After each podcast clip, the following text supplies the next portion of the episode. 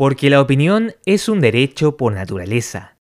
Lee las opiniones vertidas en las páginas de nuestro periódico en enfoquelocal.lafontana.cl. Editoriales, columnas de opinión y cartas al director. Todo bajo un enfoque local.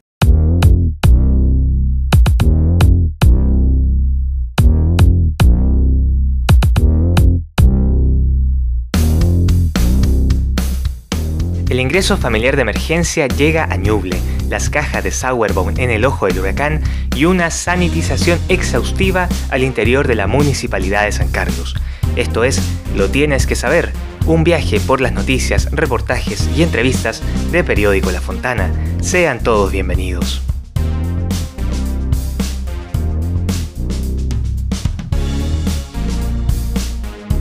El intendente Martín Arrau informó que desde esta semana comienza en Ñuble la implementación del ingreso familiar de emergencia, iniciativa del gobierno que en la región beneficiará a un total de 71.295 hogares y permitirá que las familias más vulnerables no hagan frente a la pandemia sin contar con recursos.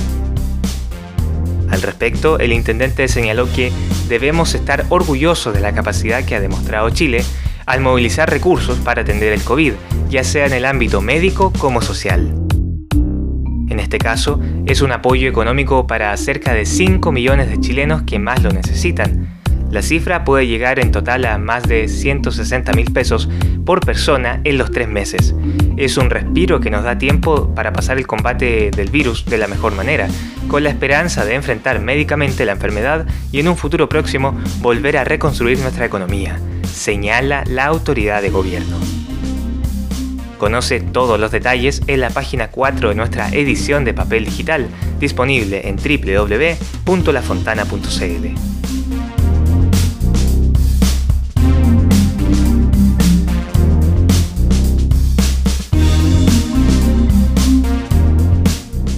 acaparó el enfoque de la prensa nacional y cuestionamientos por proselitismo político, realizar campañas antes de tiempo.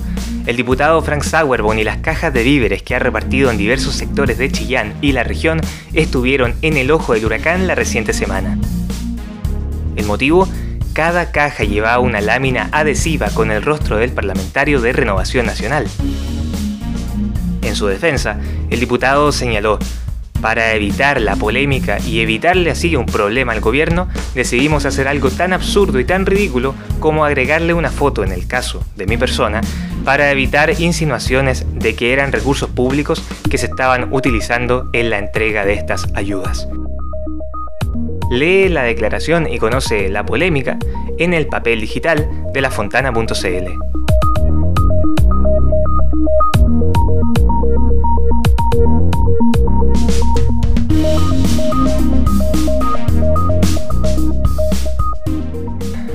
lafontana.cl. Declárese cierre preventivo y cambio de actividades el día viernes 22 de mayo del año en curso para realizar exhaustiva sanitización del edificio consistorial.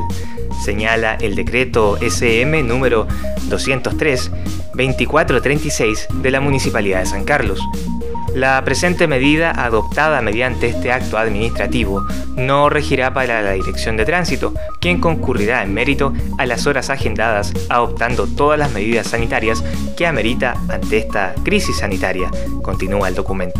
El motivo de esta sanitización que mantuvo cerrado el edificio consistorial el día posterior al 21 de mayo el aumento de los casos a nivel nacional de COVID-19, la rápida propagación de este y la existencia de funcionarios municipales realizando cuarentenas voluntarias a la espera de resultados de exámenes PCR.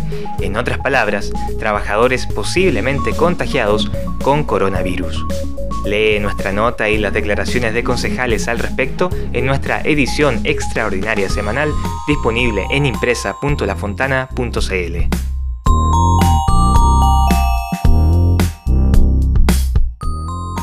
Esto fue Lo tienes que saber, el resumen informativo de Periódico La Fontana. Te invitamos a leer estas y otras noticias en nuestro papel digital a través del sitio www.lafontana.cl, donde podrás leer el periódico sin salir de tu hogar. También síguenos en redes sociales, en especial Facebook e Instagram, donde te mantendremos informado de la contingencia y la cultura en San Carlos, Punilla y la región de Ñuble. La producción es de lafontana.cl, la redacción de quien les habla Elías Mesa y la música de Pablo Larcón. Nos escuchamos pronto en Lo Tienes que Saber.